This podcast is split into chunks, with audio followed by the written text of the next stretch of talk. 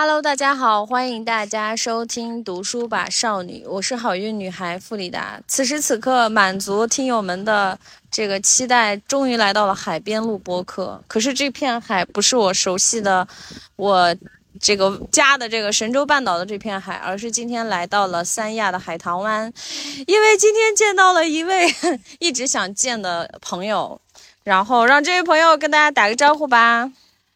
Hello，大家好，我是艾塔。呃，今天跟 Frida 在海棠湾的海边坐在这里跟大家聊天。对，跟大家描述一下，今天这期可能有些许的杂音，因为我们身后有一位阿姨正在浇水，然后远处这个酒店的直升机即将起飞，前面还有小朋友们在玩沙子。但是今天致力于给大家还原一个真实的场景，嗯，因为早晨我们刚刚在这里，在阿塔的带领下完成了一次冥想，而且是伴着日出冥想，好神奇！就是，嗯，嗯，这个是我们在十一期间，呃，在在地酒店去做的一个活动，每天早上都会在日出的时分跟大家在海边相见。对我来说也是一个全新的体验吧，因为每一天不像往常的活动，就是你知道会来什么人，或者这些人有些是你认识的，有些是你不认识的。但是在酒店的这一周现在的时间当中呢，每天你都会遇到很多不同的人，但有些人会重复来。很有意思的是，呃，我在第一天做完活动的时候时候碰到一个阿姨，六十多岁，她路过那个饮品台，她说：“你们这是什么活动？”然后其他小伙伴就说：“是瑜伽，还有冥想。”好，她说：“那我下次要来试一下。”好，然后她看到我，她说：“哦呦，你这么年轻啊！”然后她就要跟我碰杯，嗯，她说：“来，我们碰杯，祝你永远年轻，永远美丽。”哇，对我当时非常感动，我说谢谢。然后我在第三天的时候，我见到了他，早上的时候，但我其实坐在中间的位置，他在我后面。是结束了之后，我听到他的声音，我说：“哎，阿姨你来了。”他说：“是的。”我说：“你什么时候走？”他说：“今天我就要走啦，再见。”然后我们聊了一下，他就从这条路，呃，离开了。就这个给我一个很有意思的感受，就是就像流浪一样。嗯，你其实不太知道明天会遇到一些什么人，会有怎样的发生，他会跟你说一些什么样的话。然后呃，日常我们去做一些线下体验的时候，年轻人居多。嗯，但是在这里碰到了许多呃比我妈妈还年长，可能呃岁数偏大的一些女性。嗯啊，在跟他们聊天的过程当中，我发现他们其实非常的敞开，然后心态也非常的好。我从他们身上也获得一些活力和能量，这是我之前没有想到的。嗯，你你你刚刚讲这个，我脑子已经有画面了，就是这个阿姨潇洒的说完再见，消失在了 这条路上，呃我觉得很神奇，因为我跟阿塔的认识也是。很神奇，就是我两年两年多前有一天，也是我遭遇了一个什么事儿，反正我就感觉脑子里有一个声音叫做你要开始冥想了，要开始自我探索了。我觉得那也是自我探索的一个起路吧。然后我当时就在想，OK，那我要回去看一看冥想有没有什么线下的组织的活动，或者是线上有没有地方可以去学习呀这种。然后我回到家，打开微博私信，我就收到了你的私信。太神奇了，所以我当时觉得很惊讶，真的是心里念着什么，宇宙就会把这个东西送送来。然后当时，宇宙给我送来了阿塔，然后我认识了墨守这个品牌，然后和这个古浩是你们另外一位创始人，一起录了一期播客，大家也可以去听，在第八期，古浩的经历也是很神奇，跟同龄人是不太一样的，非常有启发。所以今天，呃，但是这期间我们一直说想见面，然后我每次都会问你什么时候来北京搞活动，因为我看你们在深圳每次做活动都很有趣。然后我这两年期间，每次去深圳，你都恰巧不在深圳，是 因为老出差。对，然后我们就一直没见到。然后我看到朋友圈里，你十月一号要在这个海棠湾的这个酒店做冥想活动的时候，我其实那时候就有点心动，起心动念。昨天是因为要来机场送一个朋友，所以我来到了市区。嗯，我就想干脆留一留一天好了，我在这里跟你也见个面，录一期播客，体验一下这种在海边伴着日出冥想的感觉。所以我跟你的相识都是在海冥想，冥想，嗯嗯。然后我我特别想聊一下我今天早晨冥想的一个感受，因为我们是在酒店的这个草坪，草坪前面二三十米就有海，非常的浪漫，然后也很治愈。可是我在冥想的时候，刚闭上眼睛，我就听到了各种各样的杂音，包括有这个。可能来人，然后酒店的这个服务生会拿着本子去登记，因为这个活动需要签到。又或者旁边有几个 大叔从海边可能游完泳，或者是这个回来，然后很大声的在冲洗脚，然后讲话，甚至还有擤鼻涕的声音。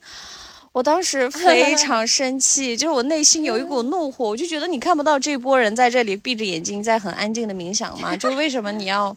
把现场搞得这么的吵闹，尤其是他擤鼻子然后吐痰的声音，我真的是听到了。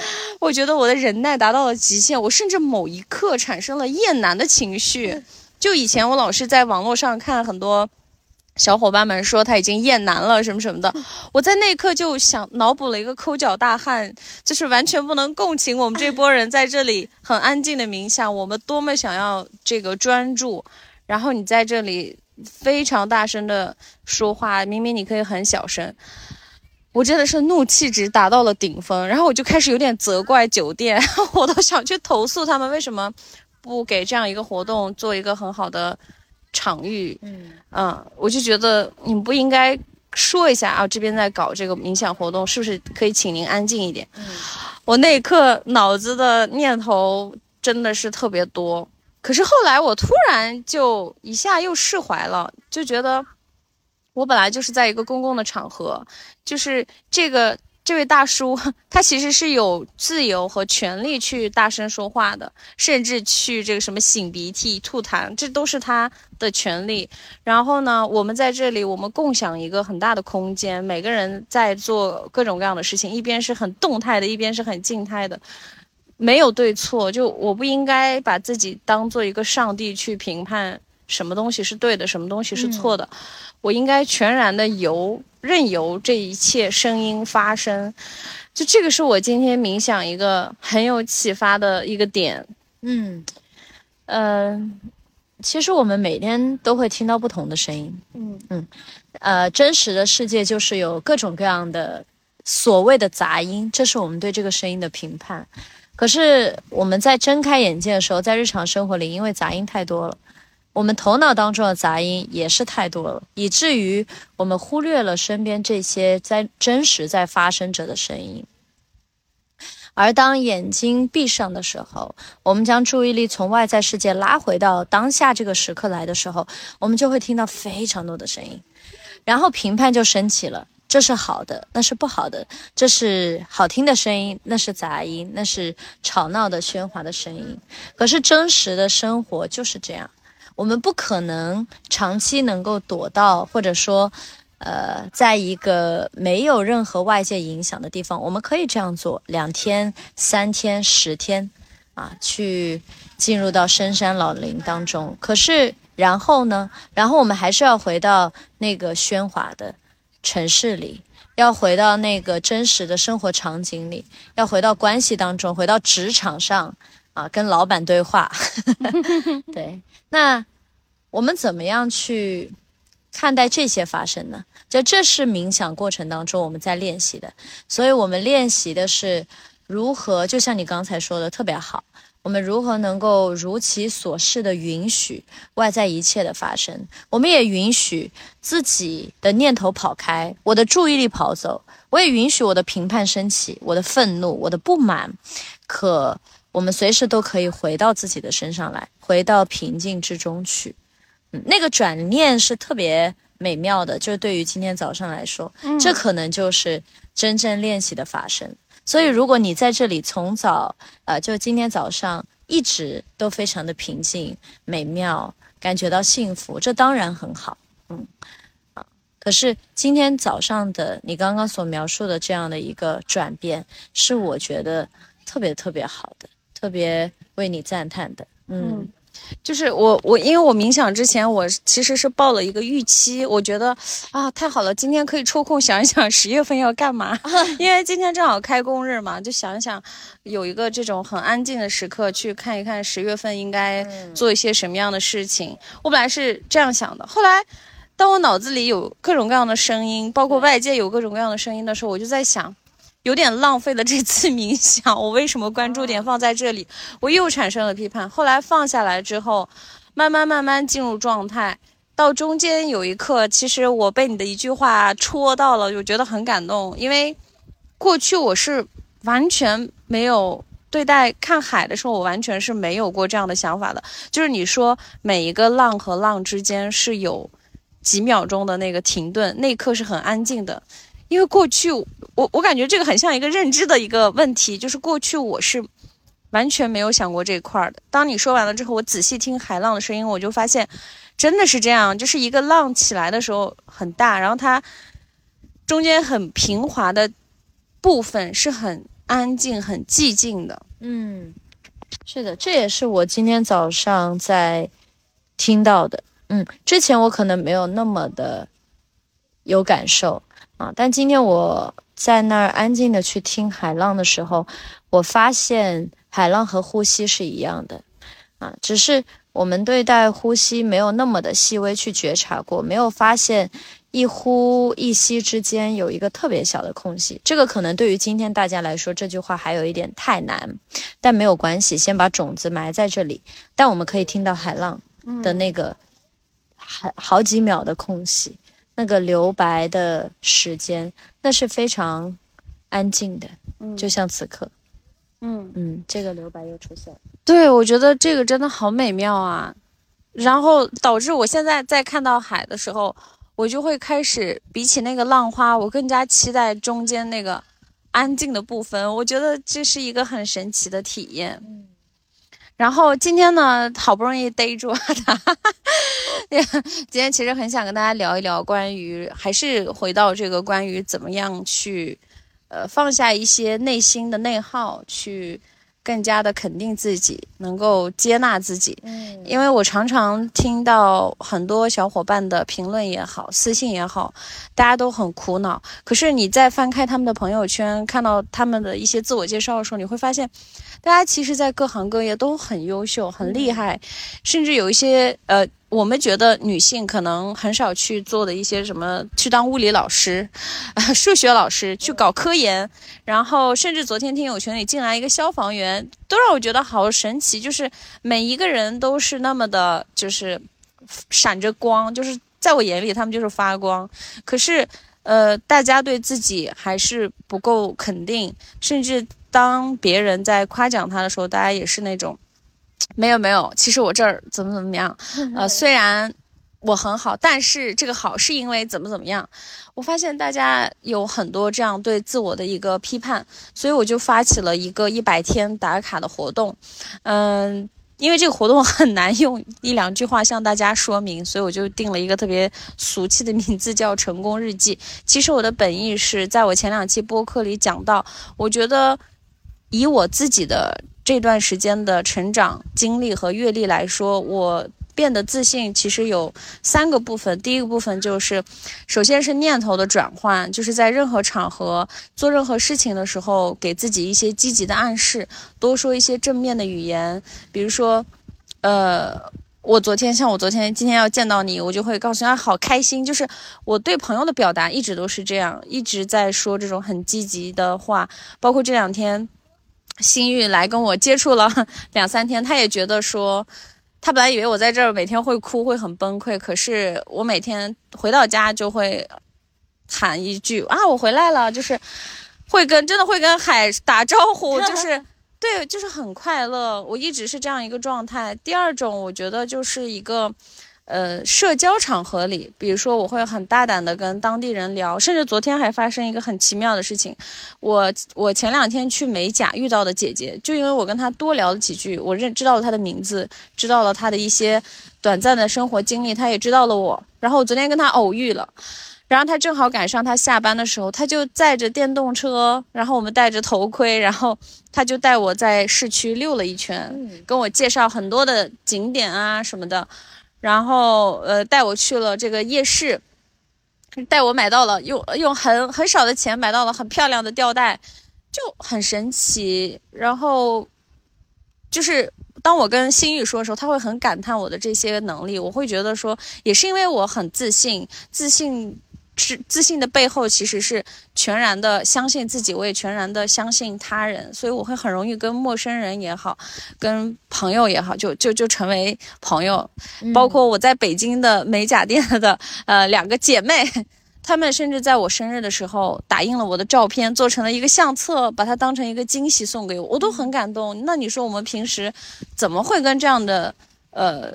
人去有这么多的接触，我也只是一两个月去做一次美甲，我跟他们没有任何的别的羁绊，所以我就觉得，呃，其实我们在社交场合里是常常会感到自卑，或者是不敢去表达自己，或者是过度的讨好。我会有一些 tips 也在之前的播客里讲了。那之所以去做这样一个，想让大家每天写用写日记的方式梳理自己，也是因为我意识到。我我过去写日记总是非常的情绪化，我写的都描述的是一些很细节的事情。这个当然有好处，就是让我在文学方面，呃，或者是让我在感知力方面有很大的提升。可是另外一个不太好的地方就是，我在日常发生一些事情，我也会把它把这个情绪放大很多。那我这两年在系统的去写这个成就感日记吧，就是我每天会写一到三件。让我今天觉得我做这件事情，我就是圈天下第一，我就是很棒。这样的感受之后，我发现，呃，在一件一件的事情当中去拿到一个小的结果，给自己肯定，让我是真正的变得，就这个自信的背后是有一些底气的自信，而不是每天对着镜子说我很好，我很棒啊，我很美。我觉得这些都是很空洞的，只是一种语言上的。所以大家还是要回归到做事儿方面，包括很多年轻人动不动迷茫、焦虑，都是因为我们的就是总是在脑子里在过很多事情，可是手手边是没有在做事儿的。然后为什么要去写这个日记，也是因为我觉得我们出了校园之后，很少有一个评价体系。我们在校园里没考完，就每周都有测验，那你测验的分数就能直观的去。呃，看到你在这一周、这个月的学习状况是怎么样？它有一个检验性的东西。可是我们出了社会之后，我们很少有这样的检验性的东西，就导致我们在做事儿的时候，其实失去了很多手感，因为正反馈太少了。别说正反馈了，就是反馈这件事情都很少。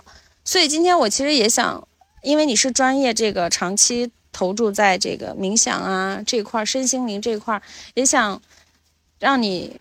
就是 聊一聊，嗯。嗯。嗯，我其实刚跟呃 Freda 在吃饭的时候，我们有聊到关于这个成功日记、成就感日记这个事情，然后我就回想说，哎，书写它确实是一个疗愈的事情，嗯，这个疗愈在于我们变得越来越知道自己当下在想什么。呃，孔子说：“人贵在有自知之明。”其实这个自知就是一种自我的了解。我们任何的自信，就像这个沙，就像这个树一样，它一定是扎根在真实的土壤当中，有土壤。阳光、水分的滋养，它才能真正的长成一棵有生命力的树。对于我们人来说也是的，我们的那个土壤就是生活，而在这个生活当中，我们一步一步的是去探索到底我是谁。这个问题很空很大。刚刚你讲的有一点特别好，就是说在具体的生活的事情上面，在行动上面去给予自己一些好的反馈，去先把这个评判的体系，或者说把对自己正反馈的体系给建立起来，我觉得这是特别好的。尤其是对于当下我真的就很迷茫或者是很内耗的小伙伴来说，呃，收。自己给自己一些正向的反馈是特别有帮助的。而在这之后我们其实可以去做的是去面对去看到。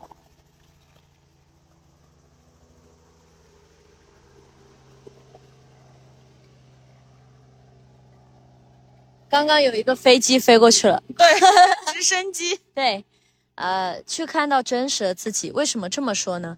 呃，因为我们会自卑，一定程度上是因为我们在比较。如果这个世界上只有我们一个人生活的话，我们是不会产生自卑的情绪的。我们不可能跟狮子去比较，嗯。它有参照物，所以我们出现了这棵树比较高，这棵树比较矮。诶，我是比较矮的那棵树啊，我觉得高比较好，所以我产生了自卑的情绪。可是，在这个过程当中，我们是否就是在今天冥想的练习里，不断的在提到的一点，就是回到自己身上来。我们往往把所有的注意力都给了别人，给了别人会怎么想啊？他会怎么看这个事啊？我说这句话，说对了吗？嗯，我们所有的注意力都在揣测别人，但我们很少回到自己身上，真的去感受我自己当下的感觉是怎样的，我是怎么样去想的，诶，我对这个事情的反馈是怎么样？所以那个自信的根基来自于我作为一个个体，在日常的生活当中一件一件的事情里面所积累起来的对自我真实的了解。这里面人一定会对自己有想象。这个非常的正常，可是我们是否愿意去看到和面对那个真实的自己，即便它不那么完美？就从身身体这个事情来说，如果我们真的去触碰自己的身体，我们对身体的接纳是，我觉得建立自信很重要的一个过程，一个部分啊。如果我们去触碰自己的身体，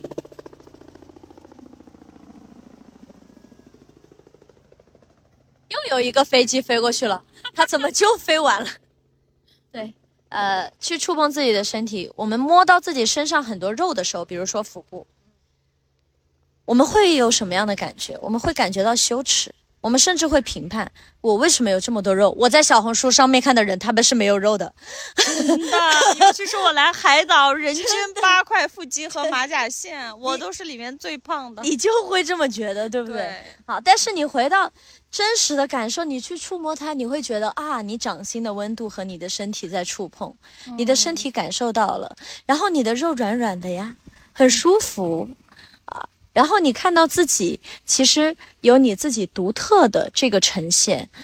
我们从身体这一个层面开始，去慢慢看到，我虽然不是完美的，但我是真实的、独特的。我愿意去允许这种真实的呈现，我也愿意去面对这种真实的呈现。这个时候，对自己的关爱，对自己的爱便产生了。就是当我们去谈。自信的时候，如果这个自信背后的驱动力到底是什么？如果这个背后是恐惧，恐惧我还是不够好，所以我必须要自信，这样我才能强大。还是我真实的关爱我自己，我真正的看到我是一个鲜活的生命，一个具体的人，一个充满着蓬勃的生机和可能性的个体。那我允许自己有脆弱。我允许自己有黑暗面，我允许自己，我可能没有 Frida 的能力，他可以在任何一个地方建立一个自己的支持系统，跟每一个人相熟。可是我知道，我可以细微的去感受每一个人，我可以在任何时候安然自处，我可以很享受跟自己相处的时光，这都很好。嗯，那这个时候，当有时候我们不将自信当做一个目标。我们没有任何的目标的时候，我们只是回来去看到我们自己。当爱产生的时候，那你便出现了一个，呃，在任何行动下都基于对你自己真正的关心去做。比如说，你要进入一个，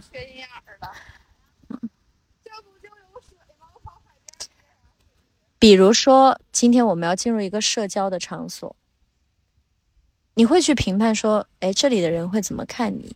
这个时候我就可以知道，哦，我在这么想，那我是否可以回到我自己的身上去感受一下我的感觉是什么？我可能感受到紧张，感受到不安，那我也可以通过一个呼吸，慢慢的去释放一下我的不安，然后告诉自己说，将锚定点放在自己的身上，在任何时候我想离开，我可以离开；在任何时候我想说这个话，我可以进行表达。当我不想说的时候，我是否可以在这里暂停？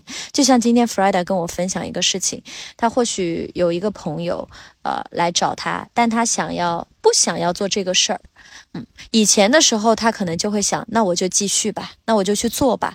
可是当我们有了觉察之后，我们在生活当中有非常多的空间。去做真正的选择，而自信是什么？是我可以为自己的生命完全的负责。我知道我可以做出每一个我自己能够真正想要的决定，而不是被这个像浪一样生活的浪一样推到这里，推到那里。那我是没有根基和力量的。那自信，我们再谈这个东西，就有一点像是无根之木。无源之水，嗯，所以那个根和源头还是在自己的身上，嗯嗯。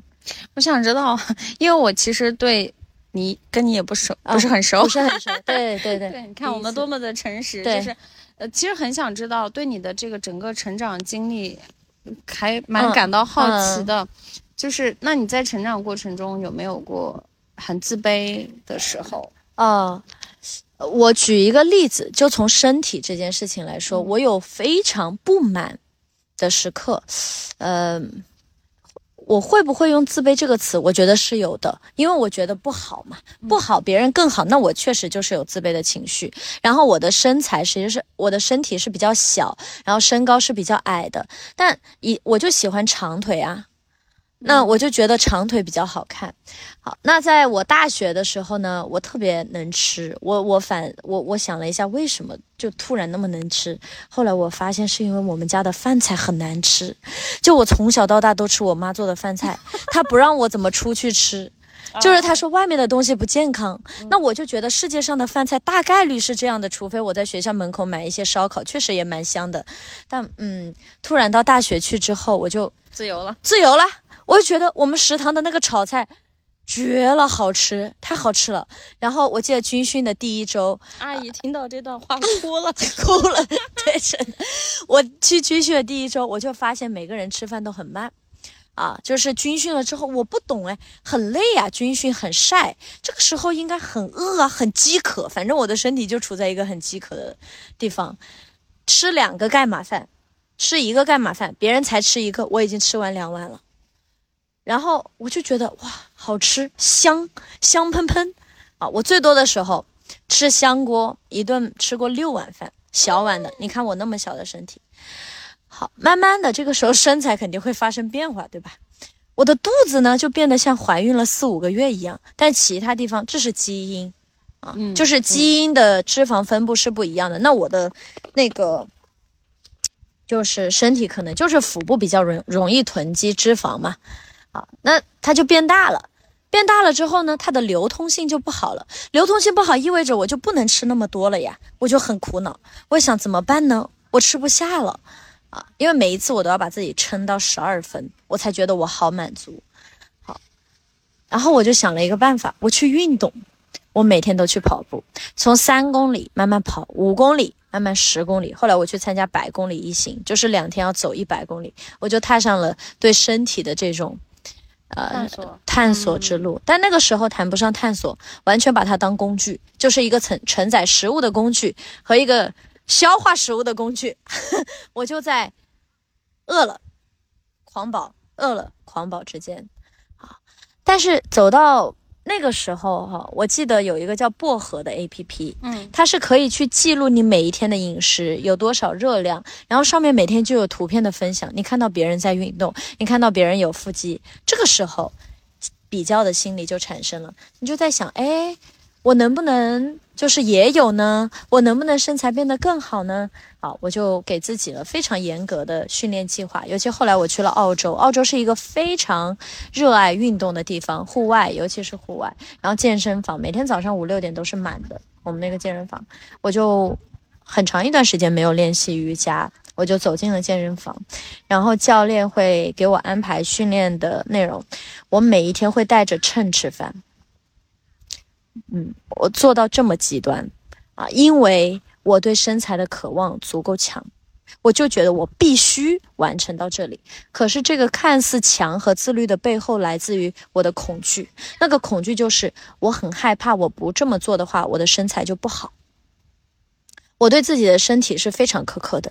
我站在镜子面前的时候，你说摸这个腹部的感受，我刚刚所描述的是我现在的感觉，但那个时候的我，我不想承认，我不想去面对我当下的真实。我总有一个头脑当中想象的身材是那个样子的啊，我要去那个样子，我不管现在怎么样，反正我就要去那里。嗯，好。可是这样持续了两三年的时间，我开始变得有一些。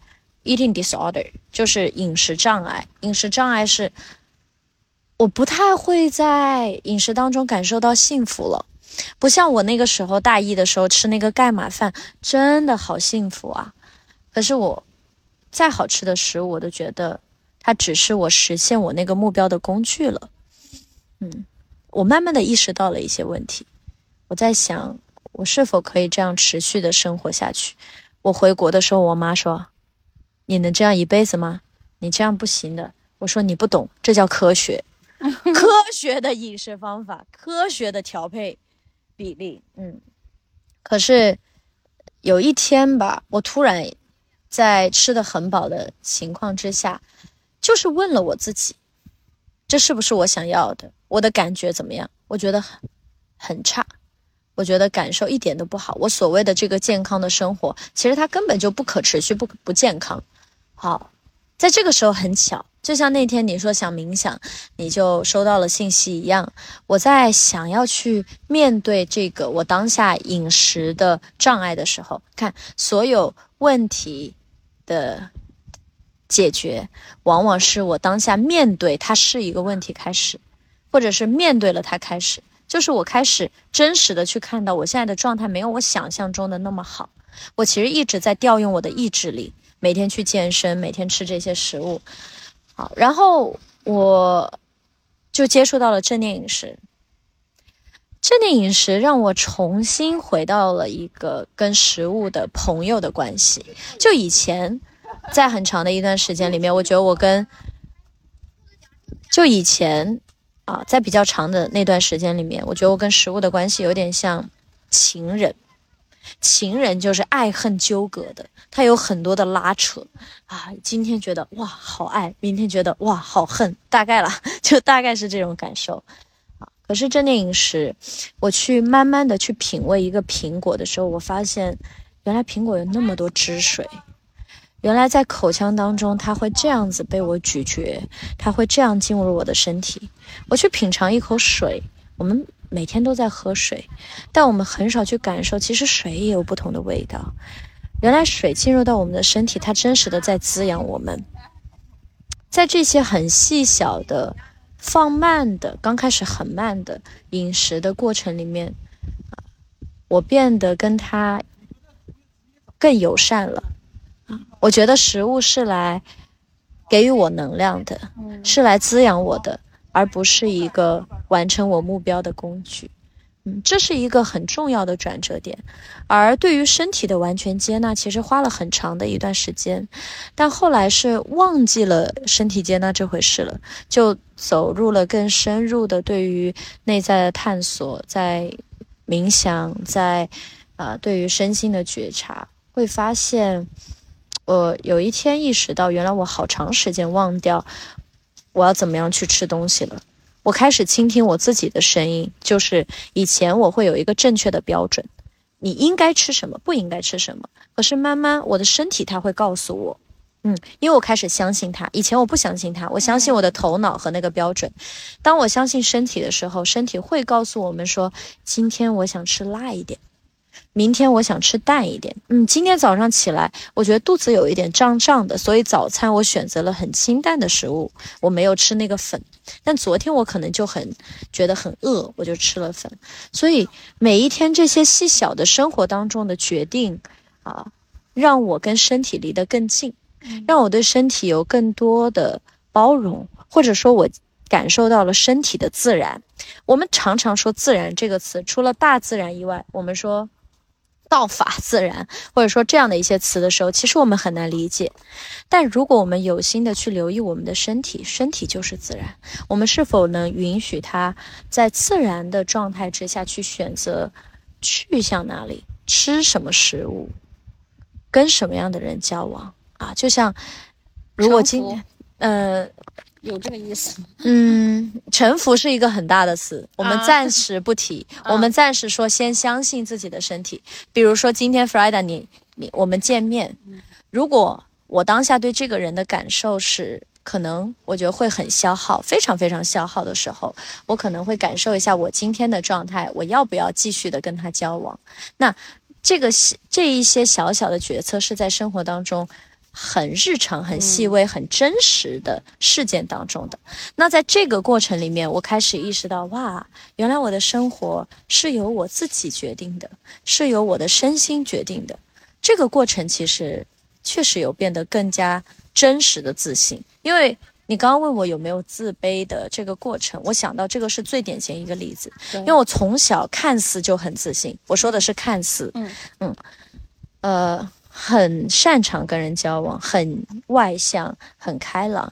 可是也是在这样一步一步探索的过程当中，我会去问我自己，在这些外在所呈现的特征里面，有多少我动用了意志力？有多少是我觉得我应该这样做？有多少是我觉得这样做是更好的，更让我显得值得被爱，更让我变得有价值？嗯，所以这也是一个。还是那个回到去面对更真实的自己的过程。嗯，你说这个接接纳身体这块儿，我我那天还挺有感触的。就是我两周前有一天觉得就是工作稍稍有一些压力，然后 北京的一一些压力有点席卷而来的感觉。嗯，我就看着，因为在海边，基本上每每家都有浴缸嘛。对。对我住的那个公寓，它也是有浴缸的，但我一直没有使用它。我那天就说泡个澡吧。然后以前，比如说在酒店浴缸泡澡的时候，可能你会放着电影啊，壁虎哪里啊？就前面他在看我。壁虎是益虫。哦，但是这个是壁虎吗？就很长，他在盯着我。我，对不起。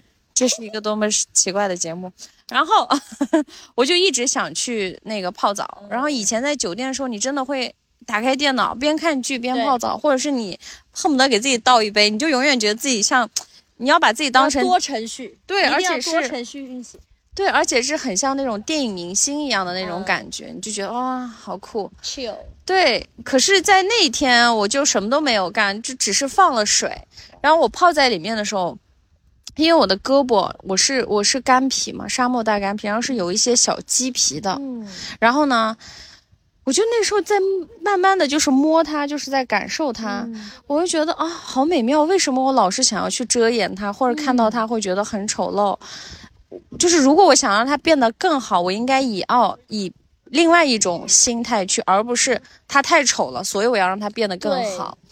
对。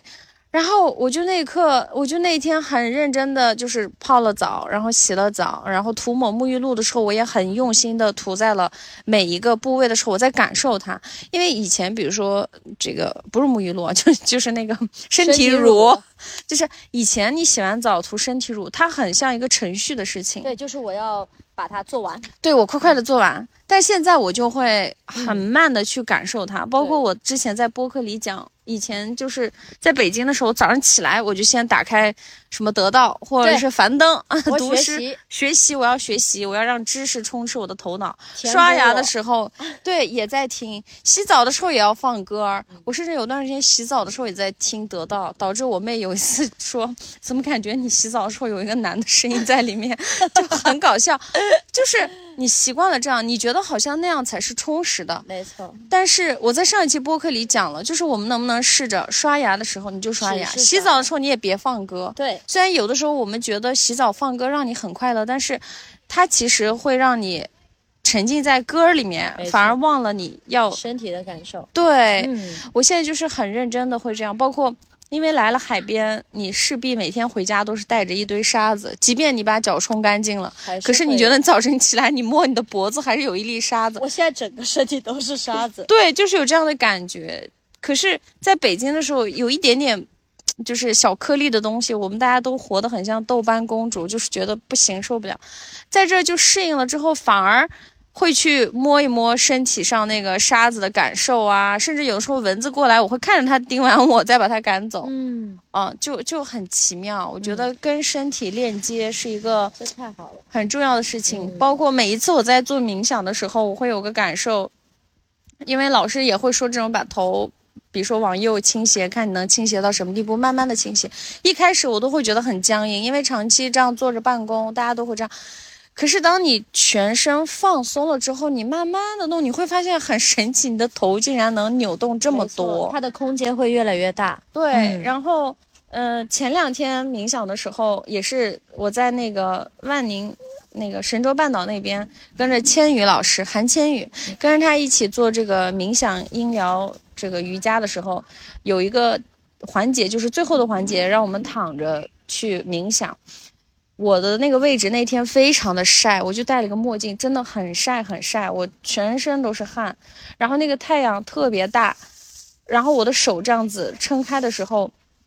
那时候他让我们想象创造力这件事情，我就那一刻先是觉得，哎，创造力这个事情对我来说现在是很轻松的事情，因为我发现我不再去听别人让我做什么，或者是我不再去关注那些小红书、抖音上热门的选题是什么，而是我只说我自己想说的，我自己想表达的，然后我真诚的对待每一个听友给我的反馈之后，反而让我觉得有说不完的话，就只要我要是有时间、安静的情况，我甚至可以一直。录下去，然后发生了一个很神奇的事情，就是昨天前天我跟新玉录了一期，因为以前我都是自己 solo，我就觉得有人采访挺好的。可是当我采访那些问题，我回答完，我就觉得我在这两个小时的录制当中结束之后，我就决定不发这一期，因为我就觉得这一期不好。不好的点是我有太多的傲慢，就是当你是一个被采访者的时候，你会。无意无意间就是说很多，然后我有太多觉得好像在教人做事的感觉，其实不是，我很想跟大家像朋友一样的去分分享我自己真实的感受而已，我就觉得不好，然后就就就放下了。这是我对创造力我自己的一点理解，就是我有源源不断的创造力，可是我知道我应该怎么样正确的表达，或者是说给谁听，听的人他感受到的，就是。我真正希望大家通过这个这一期能够感受到我什么样的情绪。我那天觉得我那两个小时表达的都是，都是一些傲慢，我就觉得不好，我自己都不喜欢，那我的听友肯定会不喜欢。我常常有这样的感受。然后这是一个，第二个就是，当时在冥想的时候，创造力这个这个东西就一闪就过去了，因为它不再是我负担负负担的问题。我那天满脑子就在想，好晒呀，太阳好晒。然后当我手打开的时候，我就发现宇宙很神奇，就是我感觉我手里握了一个太阳，就是我是这样子的，手里握了一个太阳，掌心很烫很烫，有一股有一团火在我掌心里，然后我就在感受那个太阳，我感觉好像我真的手在去摸那个太阳，真的很烫很热，但是很暖。可是到了十秒钟，我发现已经过分的热了，我已经受不了了。我觉得啊，我马上整个身体要暴晒，要要爆炸了一样的时候，我当我有这样，我身体觉得已经受不了的时候，我就突然会有一股风过来，就一下又凉爽了，然后我就又开始这样，就就在体验，就好神奇。然后为什么我说到这个，就是我想说，其实冥想除了说能够帮我们更加专注去。呃，活在当下之外，更多的是跟身体的链接。这个也是我这两次的冥想有更深的体验。嗯，所以这个，因为我对冥想的一些派别什么的还不太了解，所以这个算是正面冥想了。嗯，其实我们可以不谈派别，嗯嗯，我们也不谈某一个流派。嗯，呃，如果我们只是把它当做一种方式。帮助我们去回归到和自己身体的感受上来，回归到我们的呼吸上来，啊，然后当我们的觉察、我们的感知越来越强的时候，我们也可以不只是在电子上的十五分钟去体验到，我们在生活的很多时刻，比如我们坐在这里的时候，我们耳朵可以听到很多的声音，我们的风，我们能感受到风吹过的声音，我们能看到，我们的整个都是在这个时刻里的，而我们也在认真的倾听对方在聊什么，嗯啊，所以呃。当然，谈到正念的话，这个正我们有很多的理解和解读。那其中一个就是正在发生。嗯嗯，我们去关注到啊，我知晓，我了解，我觉察、觉知当下在发生着的一切。那这个有什么样的作用呢？大家一定会问这个问题：我为什么要回到当下来？嗯，是因为，嗯，就像你刚刚说的那一点太棒了啊，就是一次只做一件事情。One thing only，其实台湾有这样的一本书，呃，我们太习惯于同时我要做很多的事来填补一下我其实有一些空洞的内心，嗯，或者来填补一下我那个焦虑的心。我不这样做就好焦虑，我不优秀了，我要做时间我不棒棒了，我一次必须要做三件事，对，来，呃，我们很容易转移注意力，嗯，但。我先问大家一个问题，就是我问过自己，我以前就走在路上听，然后洗澡听，各种收听，我记住了几句话。我回想一下，没记住几句，也就是说这个动作它可能效用极低。但是如果我们把这样的专注力，把这样的用心注入到我们当下做的每一个事情，比如说刷牙，比如说洗澡，我们会发现我们根本不需要去疗愈。我们大谈疗愈，现在每一个人都会说疗愈疗愈。可是从我个人的角度哈，这是我自己的观点，就是。我觉得疗愈就是在生活当中发生的，它不是要去往一个特定的地方。当然，去到这些美丽的地方很好，但是它一定不是一种逃离，而是我要去探索更大的世界，我要去看到更多这个世界美丽的地方。但是疗愈就在当下生活里面发生，就在你洗澡触摸到自己皮肤，感受到它美妙的时刻，你的心，嗯，你的身体就被看到了，嗯。所以大家也可以去尝试一下，就呃，我们一次做一件事，然后我们走在路上，尝试不去听歌；走在地铁里，我们不去听书，我们会观察到什么？我们的感受是怎么样的？很多时候，呃，我们睡的时候啊，睡觉的时候，为什么很难入睡？还是因为我们的头脑还在不断的运行，因为我们接收太多的信息，但又来不及处理，后台程序又关不掉，所以这个时候我们。依然问自己一个问题：到底是我拥有这头头脑，还是头脑在控制着我？嗯嗯。那冥想或者说正念在这个时候发挥一些作用，嗯，因为当我们不再沉溺于头脑当中的这些念头，不再沉溺于对过往已经发生的事情的懊恼，不再是对未来还没有发生的诸多的想象啊，想着说：“哎呀，他会不会发生什么不好的事情？”而只是在。这个时刻的时候，头脑会变得相对来说比较安静。嗯，那我们以为啊，我们要同时做很多事，效率才高。但大家可以试一下，如果我一次只做一件事情的时候，那个效用、那个感受会不会更强？我自己对这一点是非常非常的一个很大的变化，对我来讲，因为我就是那种在之前的。几年，或者说在读书的时候，我真的就是健身的时候，我必须听东西，因为我觉得身体运动了，我的头脑还要充实。然后我走到路上，记得那时候在学校读书，特别喜欢听小松奇谈，嗯啊，我觉得啊，他的观点好有趣，他这些东西可以充实我的，呃，我的头脑啊，让我也变成一个有意思的人。反正得到啊，还有看理想，都是我特别喜欢、特别常听的一些。知识 A P P，可是你刚才说到了很有意思的地方。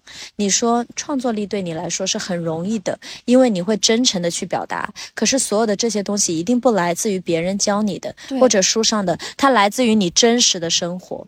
只有你自己真的感悟到，比如说，你没有在浴缸里面摸你的皮肤，那个链接就不会发生，你就没有办法说出这段话。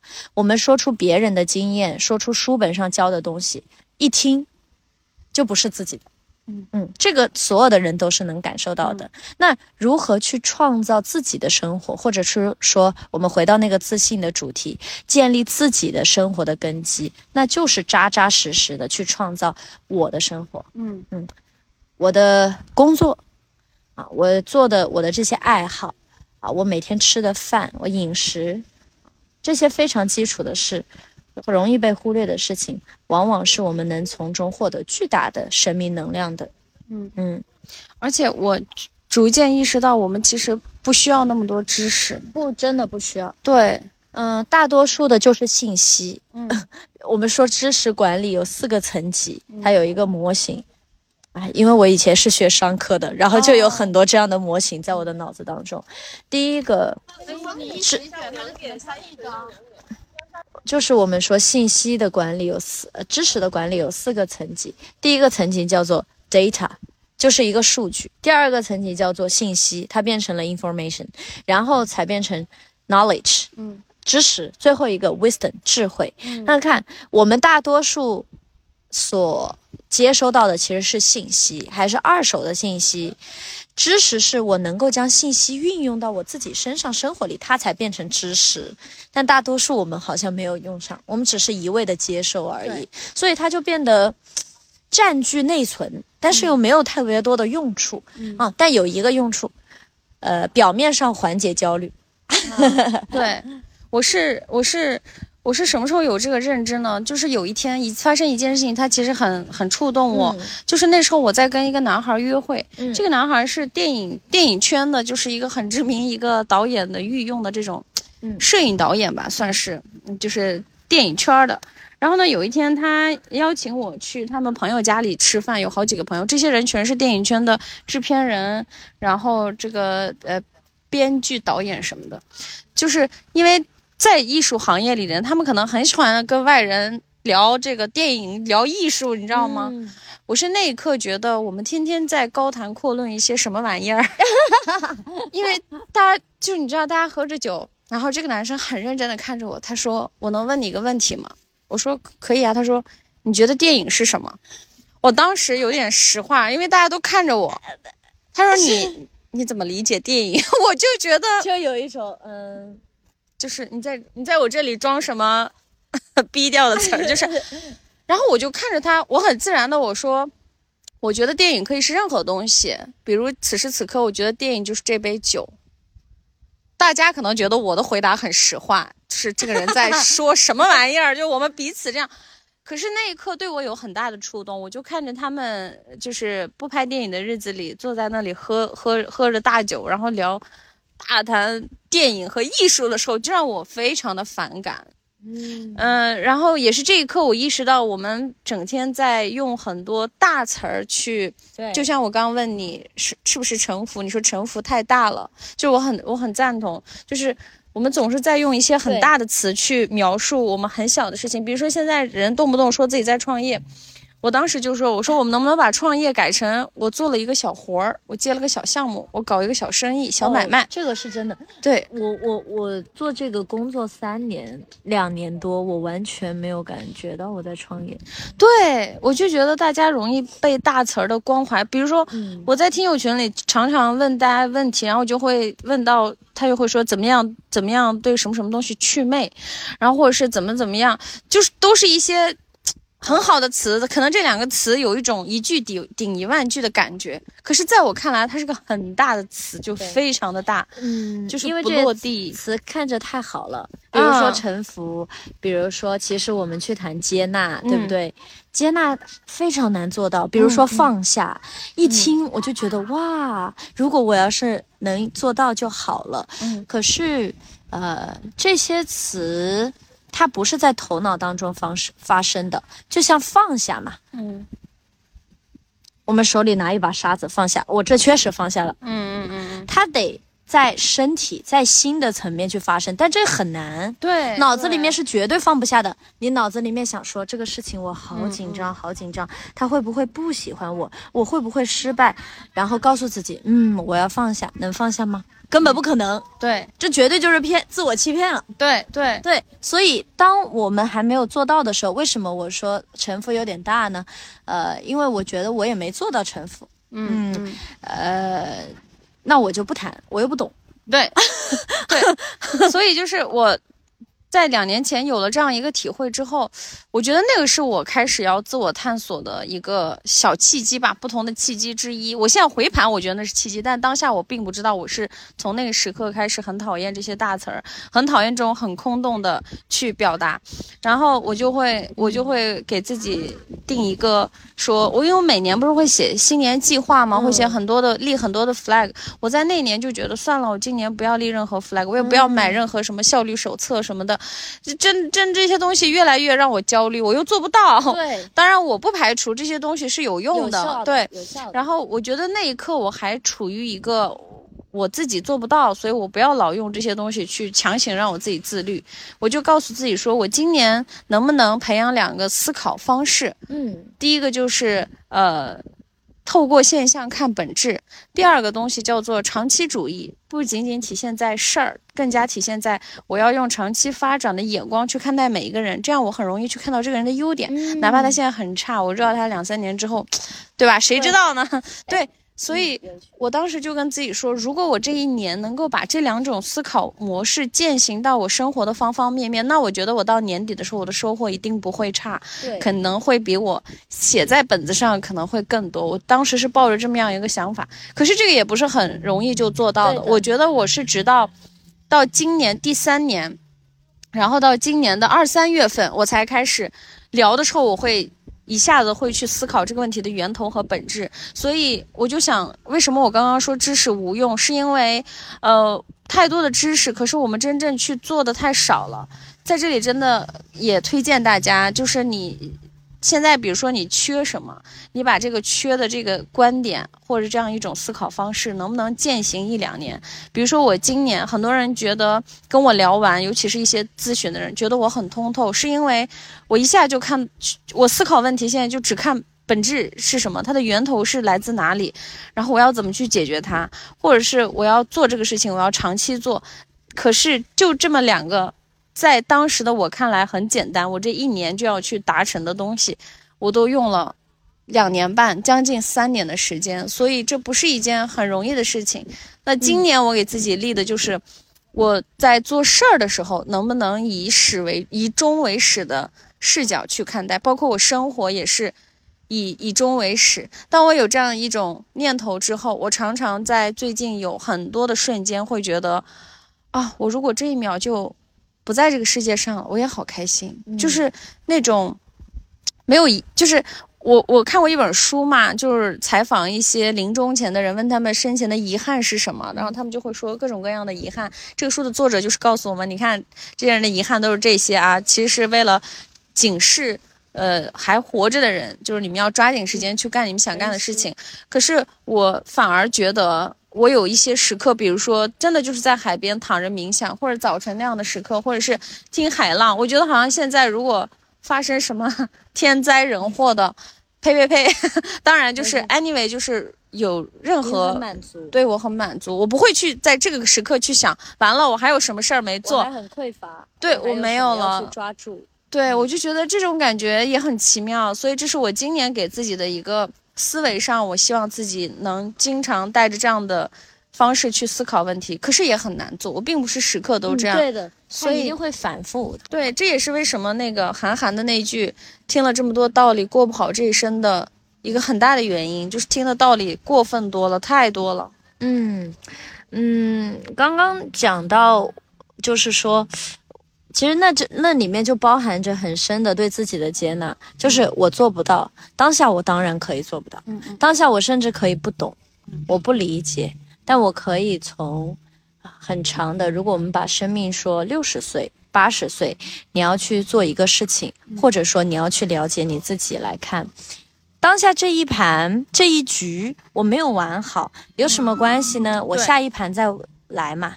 对啊，我昨天听了一个朋友叫做黄一门，然后其实他呃录了一期播客叫《黄一门你这个笨蛋》，这个灵感哦可能来自于我们的中医老师李欣老师的一篇文章。啊、他说他在日常生活当中会告诉自己这样的一句小的话，小咒语啊，就是当你觉得自己这件事情没做好的时候，你可以跟自己说：“彭同学，你这个小笨蛋。”这个小笨蛋里面呢，它不是一种批判说你真蠢、真笨，而是说：“哎呀，没关系啦。”啊，虽然你现在是个小笨蛋，但没关系，我们下一盘再来。就生命的这个游戏，它不是一个一锤定音的，对它是一个就像这个海浪一样，它会不断的、不断的再来。有时候浪很大，就你状态很好，觉得今天我明白了、懂了啊，我悟了悟了，啥都能做到了。但一定会有一个时刻，因为我们的所谓的说小我，那个小我的本质里面一定有匮乏的部分，就是确实会感觉到我不足够，这非常的正常。我们在这个世界上所看到的每一个，你觉得不管多么优秀的人，多么厉害的人，大家心里都会有那些时刻。那我们自己也会有，这很自然。嗯嗯，那我们就看到它就好了。嗯浪小的时候靠近一点，浪大的时候被打翻了，我们还是可以站起来的。对嗯对，那力量便有了。嗯，是，嗯我在思考那个浪，已经被你的话这带到很有画面感了。嗯，就是我觉得，而且就是我们要敢于去多多的表达。我以前对这个有一点点自己的一些，总觉得好像我得到了什么阶段我才有分享欲，可能也是现在社会带给大家的一种焦虑吧，就是。你的图一定要 P 的足够好才能发，你的文案，啊很多人就是 P 完图，P 图可能三个小时，然后想文案花了六个小时，就不知道要写一句什么样惊骇世俗的文案出来。嗯，就是我觉得就是大家要多多的去表达跟分享是，的，因为只有分享和表达才会有链接，会有反馈，而且很鼓励大家去用文字的形式、播客的形式、视频的方式去跟这个世界上的陌生人互动，因为你会发现。原来你不是一个人，原来有这么多人跟你想的是一样的，只是过去你没有找到同类。嗯，嗯，呃，链接当中，我们确实会吸收到很多呃很有力量的能量，就是从别人的身上。呃，这个东西特别的美妙，嗯啊然后也是在这个过程当中意识到，我根本不需要是完美，我根本不需要是正确，或者说这个世界上没有绝对正确那一说啊，这就是刚刚你介绍我说我们在做身心灵的事情，其实身心灵本身没有问题，但只是很多的人，呃，因为可能大家在脆弱的时候哈，或者说在虚弱的时候是很需要力量的，嗯那他可能找到了这样的一个组织，或者说找到了一个称之为老师的人，然后我们每个人都想要一个答案，对不对？在很困惑的时候，这也很正常。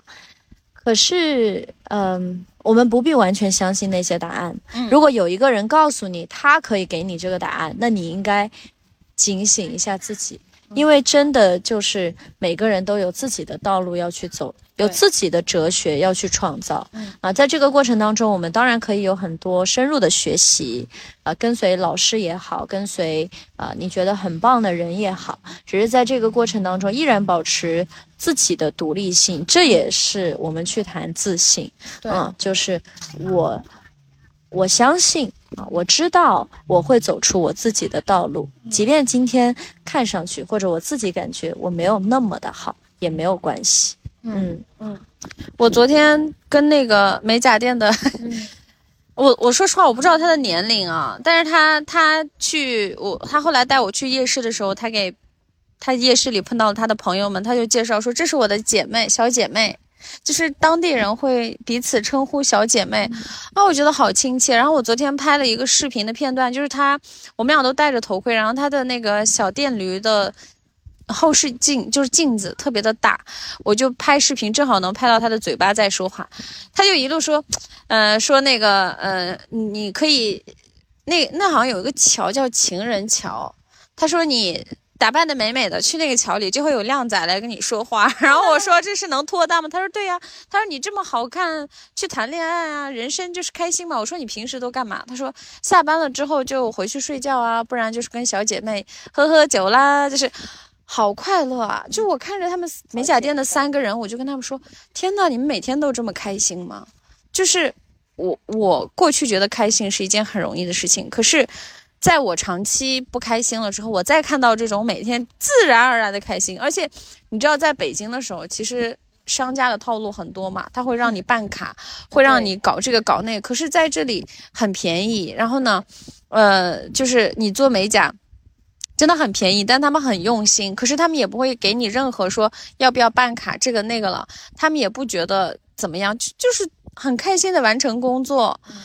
哦，我觉得我昨天有很被他们感染，对，包括我跟这个新玉在这个大东海的时候，沙滩上也有那个呃小哥，就是问坐不坐游艇这那的，我们硬生生的从一百八十块钱最后聊到他说行了，一人五十，你让我开个张吧，我说行，大哥，你跟我聊了。快一个小时了，就是我们各种在瞎聊，但是我通过跟他的聊天，我也了解了他是一个有游艇的男人。然后呢，呃，吃吃槟榔，我也知道了槟榔的一个价格，他们一天会吃掉两百块钱的槟榔，因为一袋槟榔，他们要买的是那种生的槟榔，然后一袋槟榔是十块钱，然后他们会跟自己的兄弟弟兄们分，他们叫弟兄们，对，分享，因为他们都是一团一团的去做这个旅游的生意嘛。我觉得很有趣。后来我有事，我先走了。然后后来新玉回来了，他问我，他说：“刚刚那个大哥过来说，我的大表妹呢？就是，我就瞬间在沙滩上有了一个大表哥，我就成了他的大大表妹。可是我跟这个人再也没有再见过，然后也没有微信，没有任何链接。可是我觉得这个东西就非常的美好。然后心玉就说，他刚来的第一天很震惊，我带他去大排档吃饭，然后街上不是会有那些摩的拦着。让你哎，美女要要不要坐车什么的？然后心玉就很警惕，然后我就看到他，我就想起两三年前，当我来三亚旅游的时候，我在街上看到那些摩的，我也会觉得有点害怕，因为就是当地人晒得很黑嘛，皮肤很黑，所以你看上去有一种凶巴巴的，而且你最近听多了那种缅北嘎腰子的事件之后，你会害怕。然后，但是我现在自己来到这个城市居住了之后，我天然的对这个城市的一切都非常的。信任和接纳，敞开，对，然后呃，那个我就说那个我们已经叫到车了，不好意思。后来第二天白天，然后我们也需要打车的时候，我就看我就在路边看到一个人骑着摩托，他本来已经走了，但我感觉他根本不是做生意的人。我说你好，走吗？他说走，我就跟他约定了一个价格，然后我也知道他。如果开摩的的话，他大概率这个行业会赚多少钱什么的。我还拍了视频，他也在视频里对我们笑。然后心雨在后面可能有点石化，他就觉得你怎么能这样？但是我就觉得，就这些东西都让我感觉到，我过去这么多年在大城市生活，我以为我看上去我跟人之间的交流很深刻，我有很多的朋友，然后我们谈天说地，谈电影，谈文学，谈书。可是我在那一刻会觉得。人和人好近啊！对呀，我们没必要谈那么多，没必要好像一定要有了抓嘛，有了不开心才能。这种日常的交流，哪怕都是陌生人，可是他给你带来的愉悦感，足够让你品味很久。甚至我能在今天的播客里花大篇幅去聊，就足以说明这些东西对我带来的那种感动。嗯，就像你说的那个大妈来，对，就是这些真实的人呢。我就像我们走进自然一样，这些真实的生命会让我们感动。嗯，人和人之间的这种交互，它确实真的不需要多深刻的，有时候只是一些特别生活化的。不知道你有没有感觉，就是当我们在某一个圈子，或者在一些大的城市里面的时候，人造作的部分确实会比较多。自然的反义词，我们说是造作嘛？那确实就是造作的。要说，呃，我们要呈现某一种姿态，要以什么样的一种，就是你懂，你你明白啊，这个东西，你好像才能被认同啊。但反而造作的东西多了之后，心就少了。嗯，自然的东西就少了。那我觉得，哎，我昨天去吃饭啊，就去吃一个东北菜，因为三亚嘛，毕竟是东北的第四省。对对，然后整条小吃街全都是东北人。我从吃完饭在这个街的街头吃完东北菜，然后往那边散步，你一路上会发现有时就每一个店家都会说：“小妹儿，吃不？”我说我吃了，他说：“走过路过错过了哈。”他就这样子，然后我，然后我就被他逗得很好笑。他说：“我们这个什么什么多好吃。”然后。当时就是在这样一些生活很小的事情里面，我就觉得，哇，好有意思。嗯嗯，就是虽然跟他再也不会见面了，我知道也不会有任何的交集，但在那一刻，愉悦和这种流动就产生了。然后回过头来，就从我街尾走，再走到街头，他们还会问一遍。哦，他，然后有有人会说，然后有人会说，哦，不好意思啊，刚刚问过了，就很有趣，笑死。是的，所以哎，我们也聊聊了一个小时，然后这一期真的有非常多的声音，但这些声音都是真实的。因为做播客的时候，很多人觉得说我要很安静，然后对音质提出很多的问题和质疑。当然，对大家可能听播客的环境是需要很有质感，对吧？但是今天咱们主打的就是一个真实。现在海上还有开摩艇的。人，然后陆续的有一些人开始来海边拍起了美丽的照片，然后感谢大家收听今天这一期的播客，然后呢，也欢迎大家关注这个墨守的两档播客节目，其中有一档这个冥想，是不是？正念冥想音，正念冥想音频就免费可以听到很多关于冥想的一些课程啊、知识啊，或者是一些音乐什么的，真的强烈安利大家。也可以加入这个冥想墨守的这个听友群，我会把方式发在 show notes 里。嗯，然后非常感谢阿塔今天跟我们分享，很精彩。我觉得我好久没有跟嘉宾录播课了。对，然后想要加入打卡群的小伙伴们，一百天，我们十号就开始了，最后三天，呃，希望大家都来，然后我们一起去在这一百天当中去慢慢的。发现，我觉得每十天来一个小总结，真的会有挺大变化的。一百天，你要是真的坚持每一天记录一件事情，呃，一百字以上啊，我们的打卡要求。然后这一百字，你不要求你作文写的多好，文笔多好，不需要。我们这就是一个你自己去感受你自己日常生活中你今天做的很棒的一件事情。嗯。呃，也有小伙伴说，我能不能每天做重复的事情？可以啊，如果你今天坚持了运动，你很棒。那运动的第二天你也很棒，我觉得都很好。我们在这个过程当中，去学会感知自己，然后收获在事情当中拿到结果的这个幸福感。当然，因为我过去举办过很多次的一百天的打卡，为了保证这个打卡的连续性，我们这个是要交这个二百九十九元的挑战押金的。那一百天连续打卡之后会退还给大家，呃，之前本来是多增了一个门票的，现在门票费用就就卡掉了，就只收一个挑战基金，也是为了大家真的能够养成这样的习惯，以及未来我其实想出一个周边产品，然后终于在听友们的催促下要出一个周边产品了，然后这个周边呢就是一个很精美的关于记录的日记本吧，所以你们也算我的种子用户。欢迎大家都来参加，然后今天的节目就到这里了。听完这期节目，如果对阿塔有什么样的问题，也可以在听友群里发出来，因为明天要跟他聊一期爱情的播客。啊，姐姐和弟弟的恋爱，真的，我们关于爱情，我们也有很多想聊，而且爱情是我的听友们最喜欢听的。哦，太好了。好的，那那我们下期见。好，下期见。我没有聊过感情的博客。哦，太好了，首秀。对，好，拜拜，拜拜。